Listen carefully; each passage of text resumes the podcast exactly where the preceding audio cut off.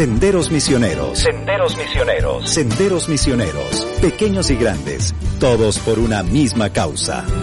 En el norte y en el sur, en el este y el oeste, tú serás la voz de Dios. Tú serás la voz de Dios. Senderos Misioneros.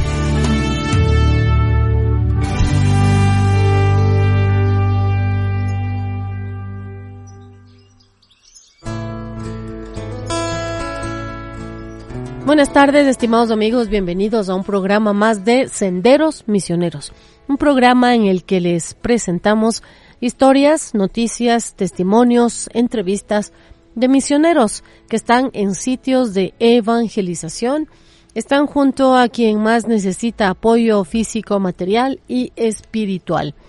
Muchísimas gracias por estar con nosotros en esta tarde. Hoy con ustedes Silvia Jurado en la parte técnica, yo soy Sara Betancourt y hoy vamos a empezar con una canción. Precisamente la canción Gastar la vida de Jesuitas Acústico.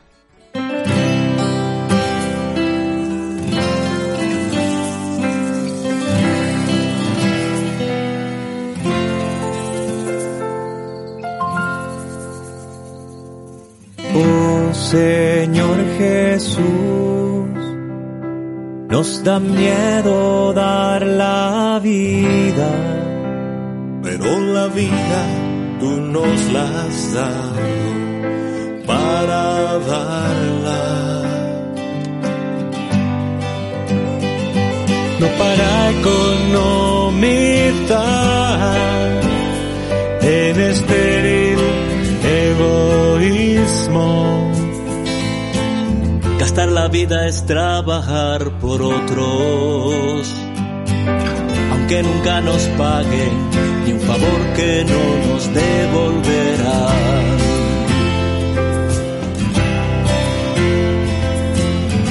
Gastar la vida es lanzarse y aún fracasar. Gastar la vida tal vez quemar las naves por la gente. La vida nunca se da con protagonismo ni falsa teatralidad. Se da la vida con sencillez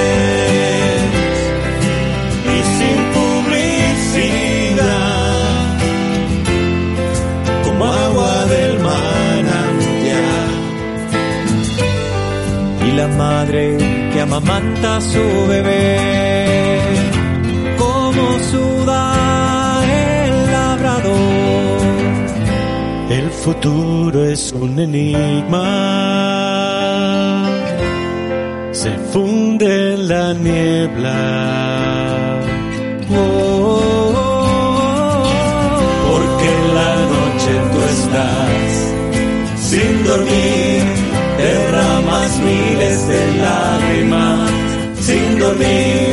porque en la noche tú estás, porque en la noche tú estás. Sin dormir derramas miles de lágrimas. Sin dormir, porque en la noche tú estás.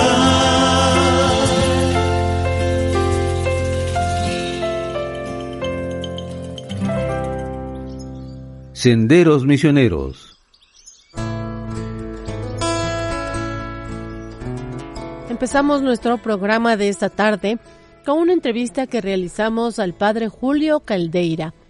Él es misionero de la Consolata y se encuentra en Brasil, precisamente en Manaus, en el corazón de la Amazonía. Vamos a hablar con él acerca de la situación de COVID-19 en esta zona del mundo. Y desde Manaus, del centro del estado de Amazonas, de la Amazonía brasileña, Estamos con el padre Julio Caldeira, él es misionero de la Consolata, a quien conocemos pues porque también estuvo trabajando en nuestro país. Bienvenido, Padre Julio. Gracias por aceptar la invitación. Buenas tardes, hola a todos y a todas, sí. En este momento de realmente es una alegría poder compartir con ustedes, por un lado, pero también con esta gran preocupación que tenemos ante tantas situaciones difíciles que en nuestros países, justamente por la pandemia que estamos viviendo de COVID en este momento, pero desde aquí de corazón de la Amazonía, aquí con mucho gusto saludamos a todos que nos oyen. Muchas gracias, Padre Julio. Usted está en Manaos. Cuéntenos un poquito primero de esta ciudad donde está usted y hace cuánto tiempo llegó a esta ciudad, por favor. Bueno, hace poco tiempo. Yo he vivido 10 años en la frontera entre Ecuador y Colombia. Sí, el año pasado estaba en Quito, en la sede de la REPAN, la Red Eclesial Panamazónica, y hace cuatro meses llegué aquí a Manaus, donde estoy, la nueva secretaría de la REPAN, está justamente en esta ciudad, que es una gran ciudad de alrededor de 3 millones de habitantes en el corazón de la Amazonía, y es una ciudad muy antigua, digamos así, y que tuvo un gran flujo eh, já há mais de um siglo, especialmente pela caucho, e neste momento uma zona industrial que em Brasil justamente funciona aqui em Manaus. Uma zona industrial. Eh, padre, si es una ciudad tan antigua, ¿cuántos habitantes tiene ahora?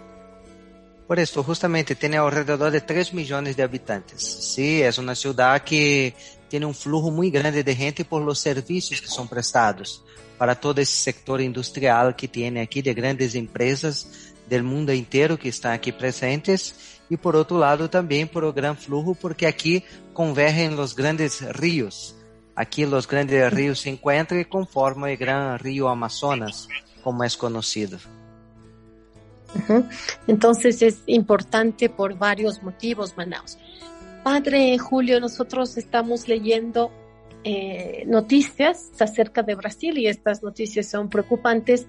Nos dicen que el sábado anterior, em, pues se llegó en Brasil a 500 mil personas fallecidas por COVID. Cuéntenos, por favor, padre, usted que está allí, ¿cómo es la situación con el COVID en Brasil? Infelizmente hemos chegado a este número, sim, meio milhão de, de muertos. Lo que se sabe que estão contabilizados, pero sabemos que esse número é, é, é pequeno, vamos dizer, são muito mais casos, tanto de contagiados como de muertos.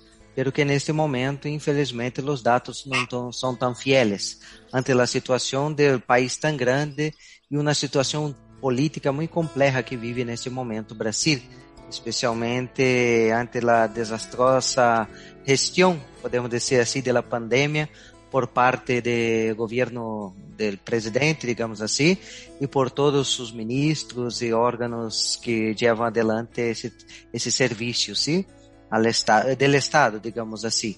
Na política negacionista, que muitas vezes chama isso de ah, uma gripecita qualquer, ou que justifica o uso de medicina que não tem comprovante científico, que este sim é a solução, e, e o negacionismo também que ao princípio por muito, por mais de um ano negou incluso esse trabalho da vacuna, incluso o Brasil tendo um grande potencial de produção de vacunas, sim, especialmente dos grandes órgãos, sim, que é o Butantan e a Fiocruz aqui em Brasil. Uh-huh. Es terrible pues lo que nos dice Padre Julio porque si dice que los 500 mil se quedan cortos, es realmente grave, preocupante por, y vimos que el sábado anterior también se hizo una marcha, una protesta en contra del presidente y le dan la responsabilidad, justamente lo que usted nos dice. Usted, Padre Julio, que está allí, también en Manaus han habido protestas. Sí, sí, aquí en Manaus y en la mayoría de las capitales y ciudades del país fueron miles de personas que han salido justamente cuestionando. Porque por otro lado también, infelizmente, la polarización política que vivimos en el país, hay mucha gente que todavía justifica esas acciones de gobierno también. Entonces hay sus defensores hasta la muerte, digamos así.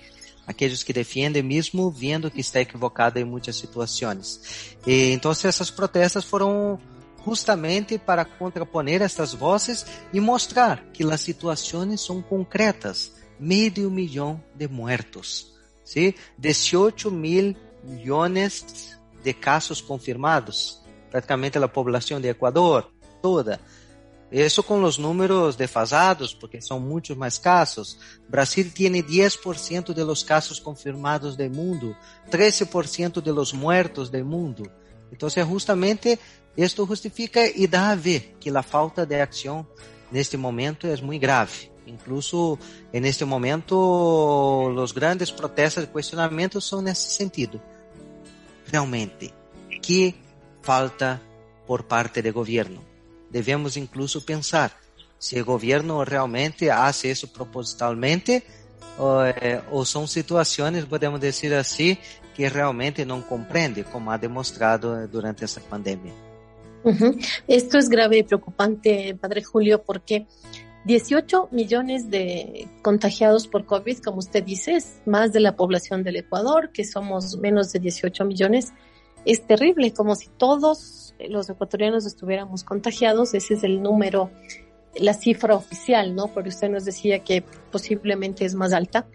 Y también, claro, esto da a pensar de que tal vez el presidente de Brasil, Jair Bolsonaro, lo está haciendo como a propósito, ¿no? Es terrible pensar, pero uno dice con la capacidad económica, tecnológica, científica que tiene Brasil, ¿cómo es que no se han hecho más acciones para evitarlo, verdad? Padre eh, Julio, ¿y qué sucede en, en donde usted está con las medidas de bioseguridad? ¿No? Las personas la respetan, usan mascarilla, ¿cómo funciona? Bueno, como la situación aquí en Manaus es muy compleja, ya son dos olas muy fuertes, la primera que ha llegado, incluso los primeros momentos, donde fue un desastre completo, especialmente porque comenzó a llegar a las comunidades indígenas, sí, que no tenía tanta defensas biológicas y ha creado muchas y muchas situaciones de casos y muertos, sí, por un lado. La segunda ola fue más compleja todavía, incluso está sendo investigado por la justiça brasileira por la omisión por parte do governo que a cidade de Manaus se quedou sem oxígeno. Sí, muita gente ha muerto por falta de oxígeno. E foram muitos e muitos casos, uma cepa que tuvo origem também aqui na Amazônia, que se estendeu por outras partes, incluso ha chegado ao Equador. E, pero infelizmente a população eh, muitas vezes não aprende, ¿sí? Não aprende justamente, continua sendo suas fiesticas, continua saindo sem mascarilla, sem os devidos cuidados, mesmo por parte do governo municipal que está insistindo muito pela utilização, de que maneira realmente devemos prevenir. Pero, por outro lado, vemos uma consciência grande por parte de muitos, ¿sí? em los espaços públicos, em los ambientes, sempre essa necessidade da utilização de transporte público em outros outros lugares. Então, tem os dois lados neste momento. Pero o que sentimos é que justamente o cuidado é essencial, porque uno quando cuida, cuida de si mesmo e cuida também de los demás. Então, aí está nosso grande desafio neste momento. Es verdad, sería entonces también pensar en esta solidaridad, ¿verdad? Que eh, no solamente soy yo, sino también si yo me cuido, evito que los otros se contagien. Padre Julio, ¿cómo está el tema de la vacunación en Manaus? Bueno, la ciudad de Manaus está bien adelantada porque ante tanto la presión y esas cepas que fueron naciendo en este, en este ambiente, eh, según los datos que salieron justamente domingo, que já havia sido aplicado um milhão de doses, sim? Para o no Amazonas, digamos assim, que tem uma população de alrededor de 4 milhões de habitantes, ou seja, 25%, se vamos calcular assim em números crudos. Pero que é importante ver que, por um lado, se ha avançado em muitos aspectos, por outro, infelizmente, também há certas pessoas com uma atitude negacionista que não querem vacinar-se entraram naquele mito que a vacuna vai deixar a pessoa na implantação de um chip, que a vacuna, ou seja, criam histórias e infelizmente também movimentos conservadores, tradicionais, e nesse momento pentecostales, que estão insistindo que as comunidades não se vacunem, seguindo as lógicas do presidente e que ele se está apoiando nesses grupos eh, extremistas nesse momento também. Pero esperamos que pueda avançar todavía mais, é necessário. E há uma grande campanha também aqui, que é vacuna en el braço, comida en el plato. Porque não basta pensar só em vacunar-se, tem muita gente que está passando dificuldades de hambre, situações difíceis por falta de alimentação, de trabalho e tantas outras pandemias, se ponemos entre comillas, que estão afetando também neste momento e que é necessário uma atenção fortalecida nesse instante. Ujú, que es importante esto también que nos cuenta Padre Julio, porque es cierto, no solamente es la pandemia y como usted nos decía, ¿no? Que hubieron ah, nuevas cepas que también llegaron al, al, al Ecuador, justamente. Eh, bueno, esperemos que en todo caso todas estas corrientes que están negando el, la existencia de la pandemia del COVID o la eficacia de la vacuna, porque también aquí se escucha, ¿no? De que están implantando un chip o de que después van a provocar mutaciones, pues que estos, todas estas teorías así como que causan miedo desaparezcan para que puedan las personas efectivamente vacunarse. Padre, usted ahora está en la Secretaría de la REPAM, es decir, trabajando siempre con los pueblos indígenas originarios de la Amazonía. ¿Cómo está la salud de ellos? Nos ha dicho que, claro, también han sido afectados, pero ellos, ¿cómo, cómo miran toda esta situación de pandemia y de vacunación? Bueno, hay aquellos que están insistindo, ¿sí? Eh, diciendo a todos, ¿sí? Las nacionalidades indígenas vacunadas, vacuna sí. Hay campañas fuertes, sí, incluso en los propios idiomas, para mostrar la necesidad de vacunarse. También hay algunos que tienen cierta resistencia justamente por esas publicidades. Pero las organizaciones indígenas, de manera especial, que nosotros tenemos más contacto en ese instante por ciertas campañas que vamos haciendo juntos, ciertas situaciones, eh, tienen demostrado justamente eso, la insistencia para que puedan vacunarse, mesmo sabendo que em muitos casos, eh, infelizmente, nem todos os governos han avançado a lograr as vacunas necessárias. Nem todos os governos han priorizado os pueblos indígenas por terem eh, menos defesa, digamos assim, contra o vírus. Então, é importante que pensemos justamente como apoiar-nos mutuamente. E é uma preocupação da sociedade, é uma preocupação da igreja. Se escutamos o Papa Francisco, as grandes insistências dele está sendo disto: vacuna para todos. Não só para aqueles que têm dinheiro e podem comprar nesse instante, como ter realmente, realmente um mecanismo de solidariedade onde todos tenham a possibilidade de acceder à vacuna e de maneira especial os mais pobres, que sem dúvida são os mais afetados nesse instante. Então, como insistiram aqui ante as protestas, a situação dos obispos aqui em Brasil também, e dizem fortemente: toda vida cuenta não é só uma ou outra por ser mais, não, todos, todos somos hijos e hijas de Deus, todos temos os mesmos direitos. Então, essa é a nossa grande insistência também como REPAM e queremos seguir acompanhando as populações nesta luta para ter esse direito essencial neste momento, que é a vacuna, a segurança alimentar, que é essencial para manter a vida das pessoas. Estamos escuchando la entrevista al padre Julio Caldeira, misionero de la Consolata, que está trabajando actualmente en Manaos, en el centro de la Amazonía, en la Secretaría de la REPAM, que es la Red Pan Amazónica, Red Eclesial. Antes de continuar con la entrevista, pues vamos a escuchar la canción Soy misionero.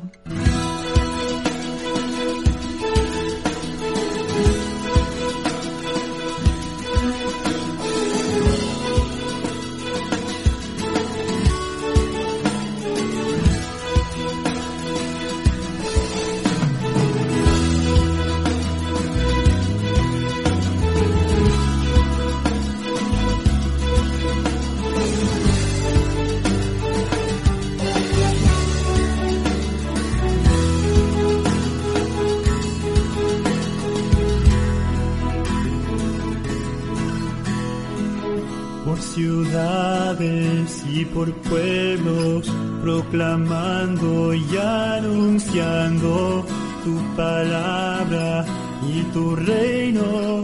Por amor estoy llevando, con tu ejemplo nos enseñas y junto a María, mi madre,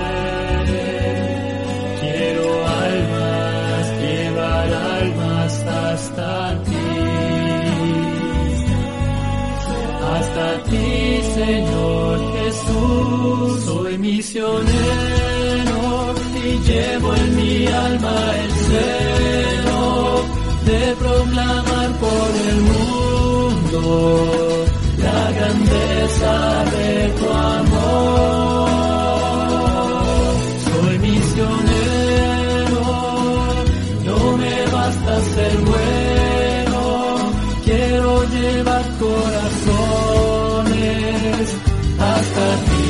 Señor Jesús.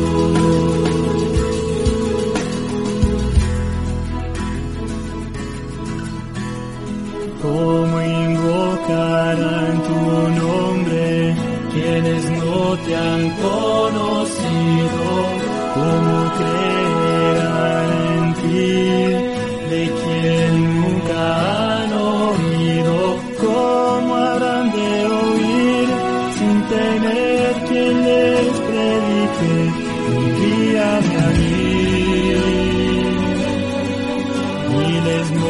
encontrar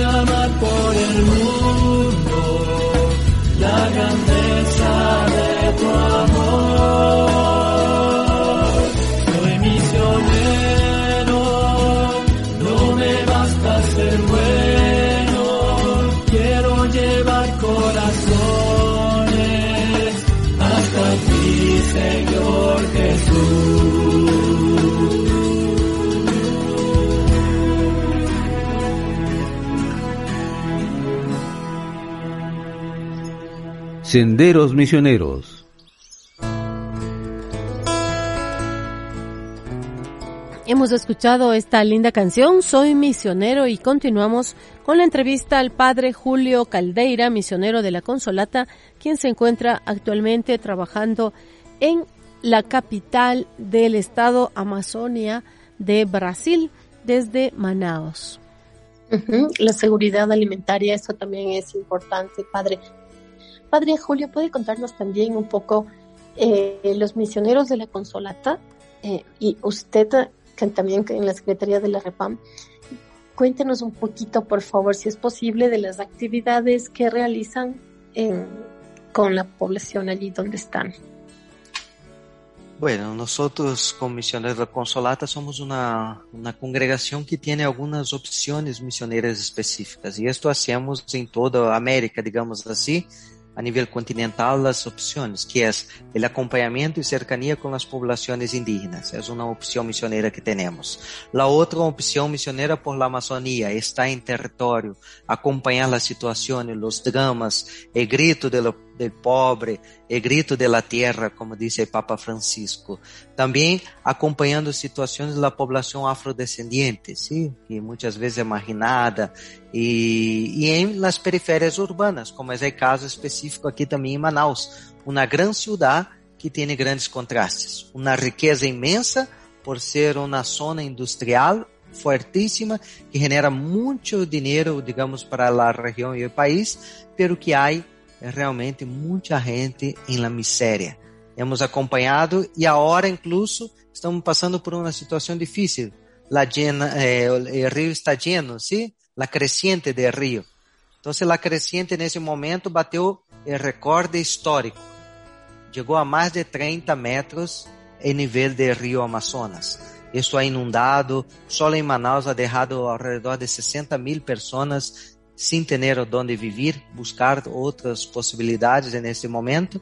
E nossa atenção, seja como missioneros, seja como igreja aqui, é dar as assistências necessárias neste momento, nesta emergência. E COVE, a eh, crescente de rio, ¿sí? E por outro lado também as situações de muita gente que está necessitando. E la otra situación que pasamos todos, que es la migración, especialmente de nuestros hermanos venezolanos que por aquí llegan mucho, ya que aquí está más cerca de la frontera eh, con Venezuela también, entonces esa necesidad de nuestros hermanos eh, venezolanos y también de otras regiones. Entonces nuestro trabajo es ser esto, ese sinal, ese signo de consolación. Incluso com muita alegria, domingo passado, 20 de junho, hemos celebrado a festa de nossa patrona, Nossa Senhora Consolata, Maria Consoladora de los aflitos. E é o que queremos pedir, que ela siga intercedendo por nós, especialmente por as, todas as pessoas que estão necessitando neste momento. Sí, es, esto es tan necesario, Padre Julio, que en los momentos en que nosotros tenemos problemas o dificultades de encontrar eh, un hombro, ¿no? Encontrar justo esta consolación que usted nos dice y felicidades pues que estuvieron recientemente de fiesta. Encontrar esto pues muchas veces solamente que, que nos escuchen, que nos presten atención, que nos miren a los ojos y que nos devuelvan esa dignidad, ¿verdad? Que a veces estamos atravesando por difíciles momentos y peor en donde usted está, padre, pues con el movimiento de migración forzada. Me imagino que debe ser bastante difícil, ¿verdad? Eh, eh, toda la situación, ¿no? Todo se junta. Y estábamos leyendo también en Vatican News que la limosnería apostólica ha donado respiradores y entre esos países también estuvo Brasil. Entonces, también eh, es esta preocupación y esta solidaridad de todos. ¿Cómo está el tema de solidaridad en Manaus, padre, por favor? Bueno, como se demuestra, la gente eh, es muy solidaria ante el sufrimiento, porque de cierta manera eh, todos, todos sufren de alguna manera, ¿sí? Eh, somos muy agradecidos, especialmente por el trabajo de Caritas, pero una Caritas muy organizada en el sentido de solidaridad. Sí, cuento solo la parroquia donde estoy, con antes esa cuestión de la creciente de los ríos. Solo un día que estuvimos conversando con unas personas, de repente vinieron y vinieron gente con madera para ayudar a subir algunas casas que son necesarias porque son casas que están en el nivel del río, entonces usted tiene que hacer como escaleritas, ¿sí? Y poner los tablones de madera, la gente con alimentos, con ropa, con todo. E especialmente esto, uma insistência que temos, mesmo com a pandemia, é importante que miremos como ir ao encontro desses e não deixá-los já olvidados. Então, esse grande sentido que tem e que sem dúvida que nos ajuda a mostrar que a solidariedade, quando mesmo que eu tenha pouco, pero que eu ofereço de coração, este pouco se torna muito, se muitas pessoas realmente fazem também o mesmo. Entonces ese es nuestro trabajo de ser solidarios y esa es la enseñanza de Jesús, ¿sí? Compartir, especialmente con aquellos que más necesitan. Uh Esto, padre, bueno, es importante decirlo, ¿no? Rescatar que sí existe esta solidaridad, que existe este Caritas que está bien organizado, que realmente da ayuda. Y, padre, esto de las inundaciones ocurre frecuentemente en Manaus, donde usted está. Bueno, yo llegué hace poco, pero tengo acompañado algunos relatos, dice que prácticamente todos los años hay la creciente del río. Recuerden que aquí llegan los grandes ríos, ¿sí? Los grandes ríos, Ujú. aquellos que nacen en Ecuador, en Perú, en Colombia, entonces aquí confluyen todos. Entonces, si una secuencia de esas de grandes ríos crece, va a crecer todo. Entonces, todos los años. Este año bateu el recorde histórico desde que se comenzó. Eh, 30 metros y 2 centímetros de nivel del río. En general, el nivel del río está entre 18 y 17, o sea, está ahí más o menos 12 metros eh, de creciente. Entonces, por esto es la situación. Infelizmente, la gente sufre. Está acostumbrada en el sentido que sabe que va a crecer, pero no esperaba que fuera tan fuerte como en este año. Pero es muy compleja porque eso se debe también al fenómeno de, del niño, ¿sí? Eh, Ujú. Entonces, hay regiones, incluso en la Amazonía, que están con una sequía profunda. En cambio, aquí está con una creciente fuertísima. Entonces, esos fenómenos regionales también. Y que nos llevan a pensar también nuestra responsabilidad ante el cuidado del planeta, que insistimos mucho. No es solo una preocupación de la Amazonía o con la Amazonía, sino en todos los ambientes donde estemos.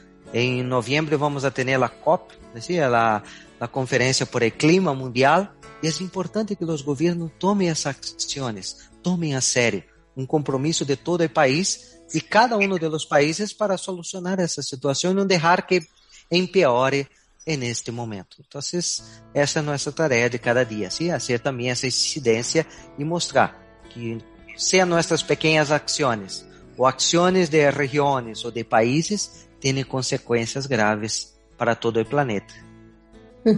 Y muchas veces no pensamos que es así, ¿no? Porque a veces no nos damos cuenta que el, el hecho de que en los centros urbanos dividamos la basura, ¿no? Pongamos los envases PET en un lugar, etcétera, dividido de verdad, no pensamos que va a ayudar. O a veces pensamos, bueno, es solo es de esta basurita, pero si pensamos todos así, pues como usted dice, Padre Julio, simplemente estamos destruyendo el planeta. Entonces, este llamado a todos nuevamente, porque todos los días estamos de una u otra manera insistiendo con nuestros amables radioyentes, con todos, por el cuidado de la casa común, como dice Papa Francisco y usted, Padre Julio, que está ahí en primera línea. Y como usted dice, no se trata solo de la Amazonía, sino se trata de todo el planeta. Y esto de que hay temperaturas extremas en Europa, ahora mismo estaban en 35 grados, en cambio en otras partes como aquí está bajando mucho la temperatura, no nos damos cuenta de lo que puede suceder. Entonces, padre, en Manaus, ¿cómo es la situación? ¿Es, ahí sí hay más conciencia ambiental ecológica?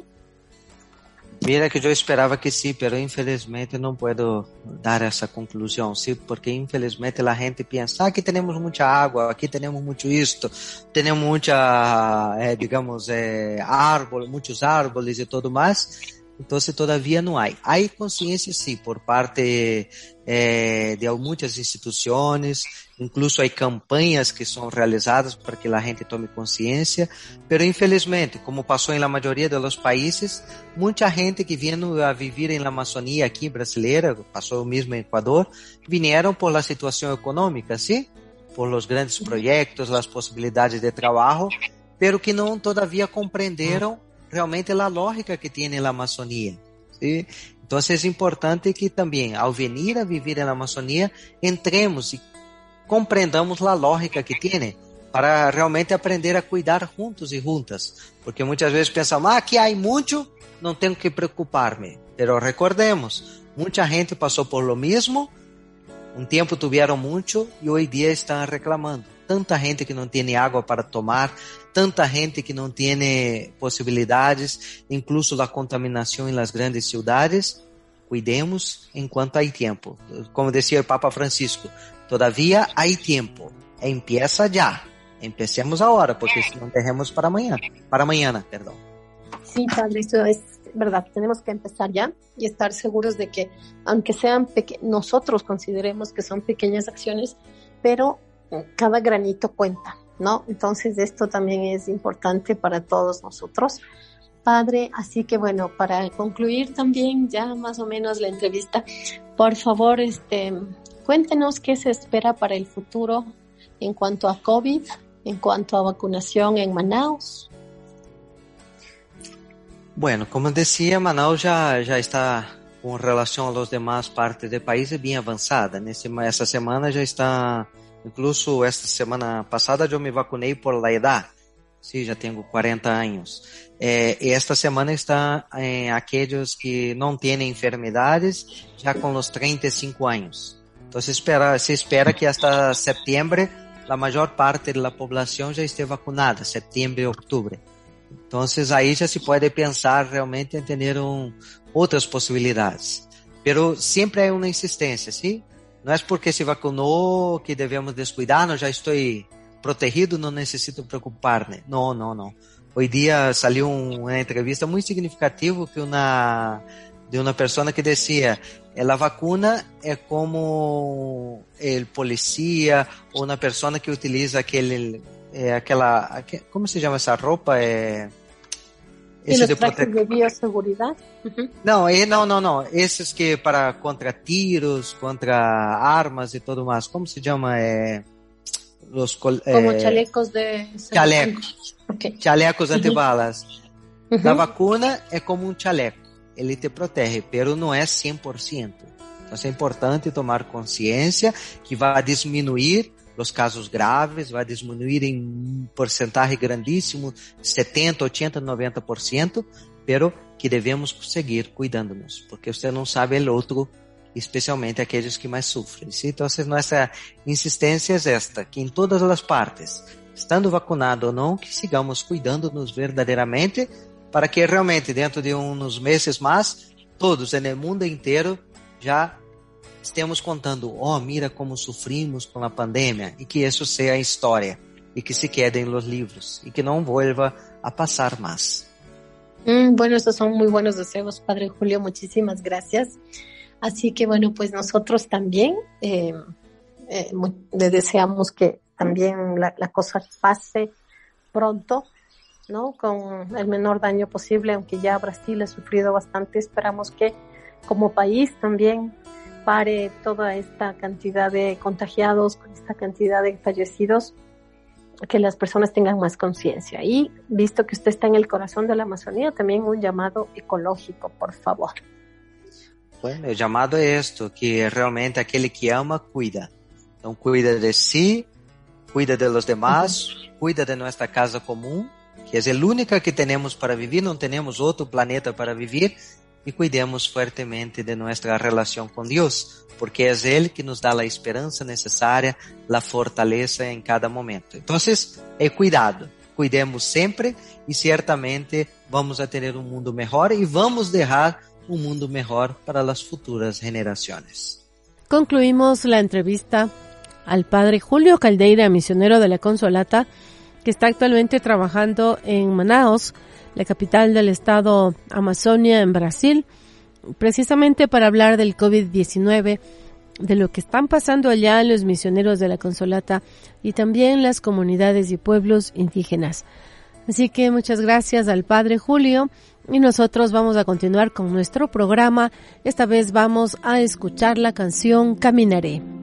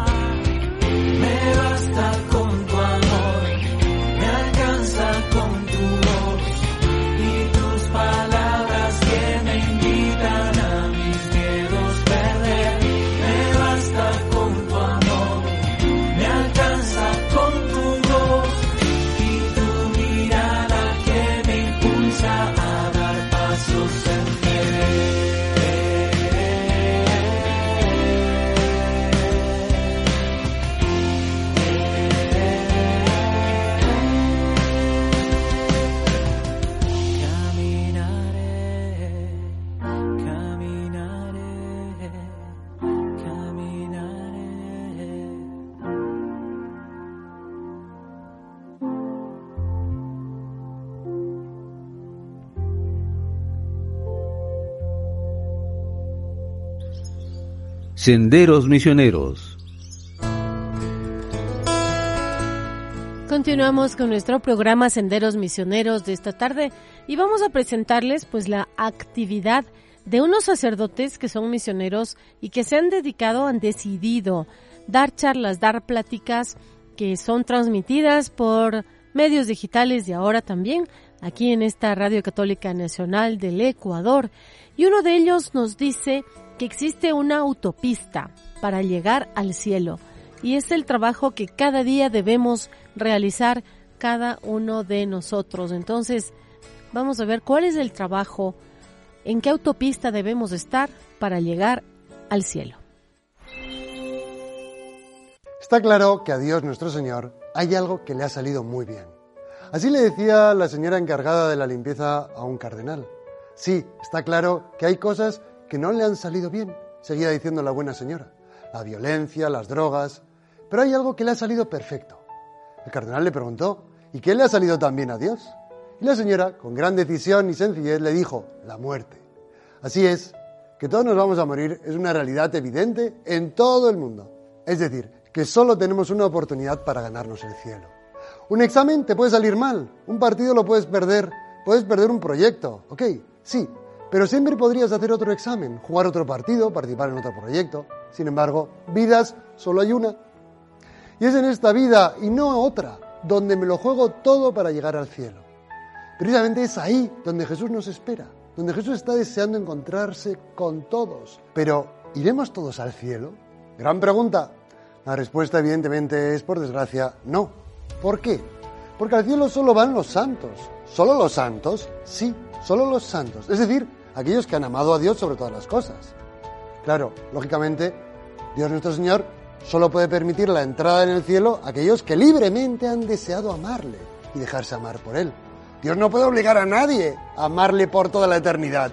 Por eso existe el purgatorio y el infierno, para aquellos que con sus decisiones libres han preferido amarse más a sí mismos, a sus caprichos, que a Dios.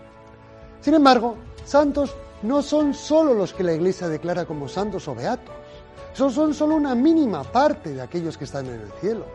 El problema es la idea que podemos tener de qué o quién es un santo, o de qué hace falta para ser santo. Si para ser santo tengo que estar todo el día en la iglesia, si ser santo es el que está todo el día en la parroquia, en misa, entonces claro, yo no puedo ser santo. Si para ser santo tengo que estar todo el día rezando el rosario, no sé para mí, entonces yo no puedo ser santo. Si ser santo es el que ayuda al párroco y de las catequesis, entonces yo no puedo ser santo porque tengo muchas otras cosas que hacer. Y este es el error, este pensamiento clerical de la santidad. En el fondo, seguimos pensando que para ser santo tengo que ser sacerdote, religioso o monja. Y no, estamos en el siglo XXI. Nos hemos de modernizar un poco. Sí, en el siglo pasado Dios intervino de nuevo en la historia de los hombres. A través de un hombre sencillo, alegre, Dios quiso que los hombres redescubrieran que la santidad está al alcance de todos. Es más, que de todos Dios espera la santidad. Que a todos nos pide Dios que seamos santos. A todos, a todos, a todos. No es algo nuevo, porque ya San Pablo se lo recordaba a los cristianos de Tesalónica, cuando les dijo, esta es la voluntad de Dios, vuestra santificación. Sí, todos, todos, todos estamos llamados a ser santos. Pero lo mejor es que la santidad moderna, la santidad habitual en cuanto a lo más extendida dentro de los cristianos, es precisamente la santidad que se busca en medio de tu vida normal y corriente, sin hacer cosas raras. Sí, ese hombre elegido por Dios para intervenir en la historia es San José María, que con una expresión muy gráfica dijo, se han abierto los caminos divinos de la tierra. Sí, por fin. Sí, ya era hora. Gracias, Dios mío. La tierra, nuestro mundo, ha sido atravesada por un nuevo y maravilloso camino que es divino, porque nos lleva al cielo. Es más, la auténtica autopista al cielo es el camino de la santidad moderna. Ok, pero ¿cuál es ese camino? ¿Cuál es esa autopista amplia, grande, amable para buscar y alcanzar la santidad? Presta atención, quiero descubrirte un nuevo mar, abrirte un nuevo horizonte. Esa autopista es el trabajo. No te lo vas a creer, pero sí, el trabajo es el camino de santidad para la inmensa mayoría de los cristianos. El 95% de los cristianos están llamados por Dios a la santidad a través de su trabajo normal y corriente. Se acabó el cristiano laico considerado como de segunda categoría por no ser sacerdote o monja. No, ahora todos debemos y podemos ser santos ejercitando lo que nuestra sociedad moderna nos empuja a hacer un montón de horas. Alégrate, porque efectivamente por fin se ha abierto un gran camino de santidad en la tierra. Un camino para ti para mí, gente normal y corriente. Para que este camino del trabajo sea efectivamente de santidad y no de tortura diaria, parafraseando a San José María, te diré que lo esencial, la clave para recorrer este camino divino que nos lleva al cielo, no es rezar oraciones durante el trabajo, ponerse muchas estampas de santos en la mesa de trabajo, o parar el trabajo para rezar el rosario. No, no, no, no. Lo esencial para que mi trabajo sea camino autopista al cielo es el amor. Cuando mi trabajo nace del amor, manifiesta el amor y se ordena el amor.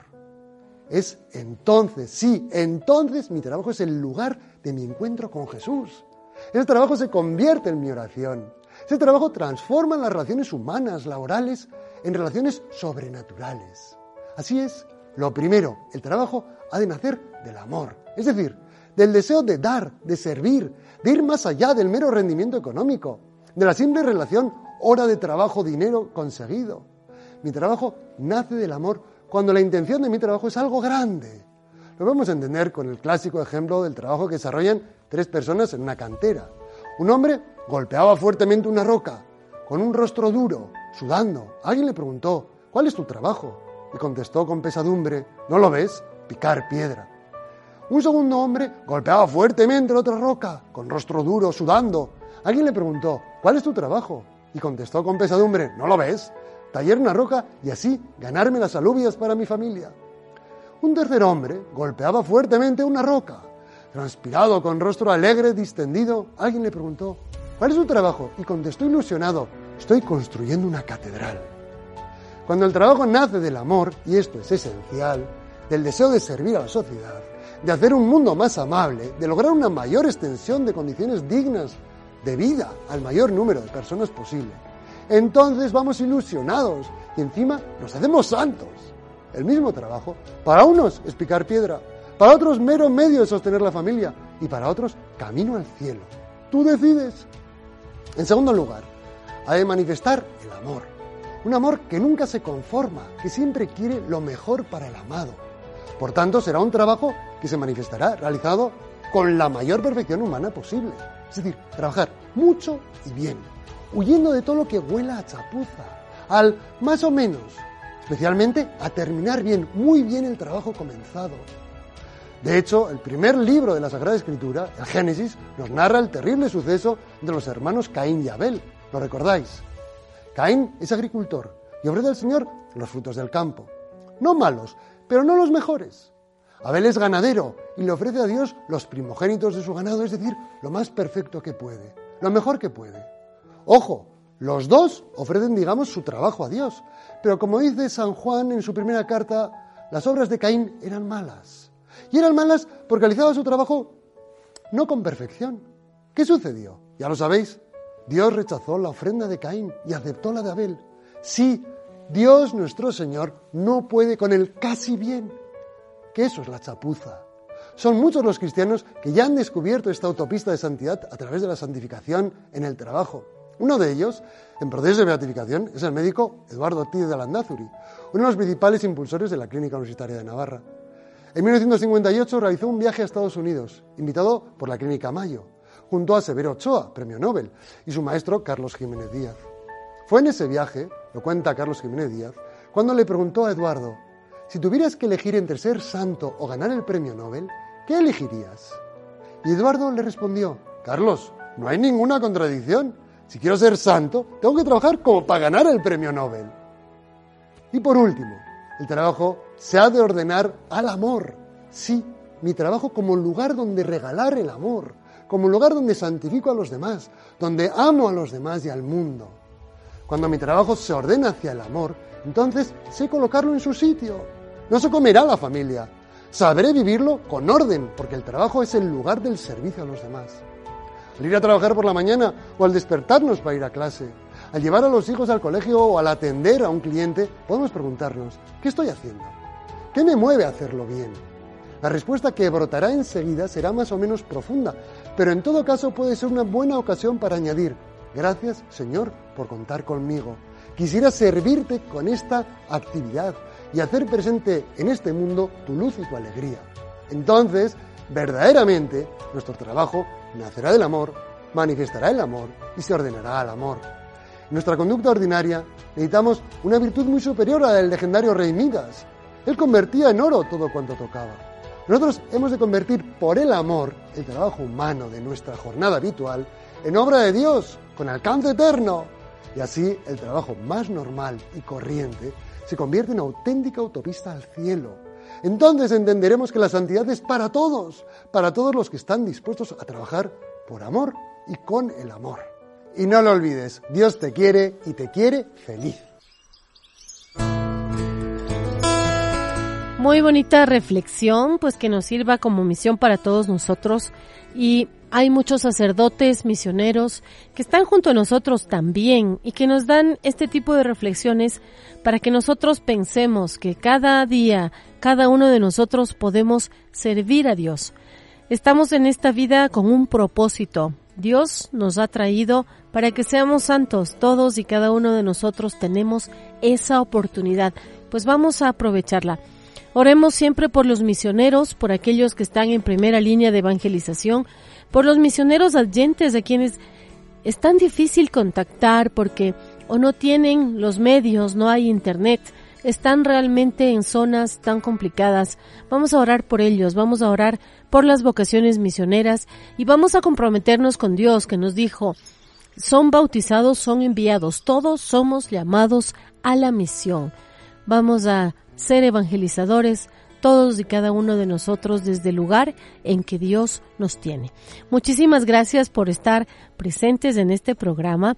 Les damos la cita para otro encuentro. Estuvimos con ustedes, Silvita Jurado en la parte técnica. Yo soy Sara Betancourt y vamos a dejarles con la canción Soy misionero. Necesitan de ti, de tus manos y tu voz,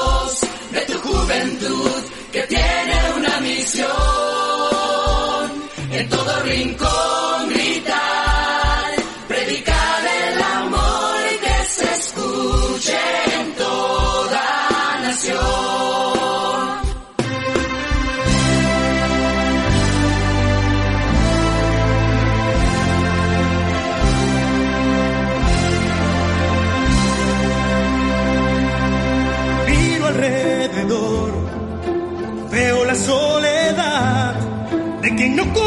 conoce a Dios, de quien odia y no olvida el rencor.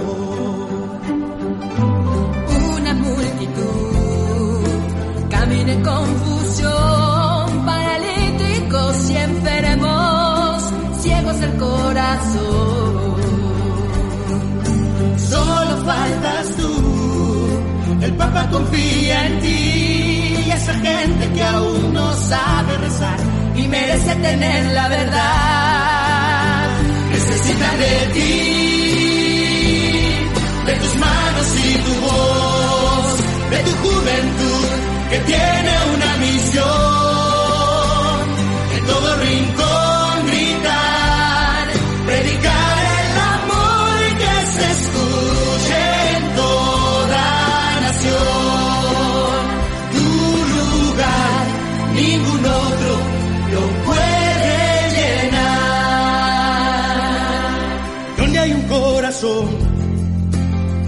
necesite luz, no esperes más, llegará por ti, misionero que siembra verdad.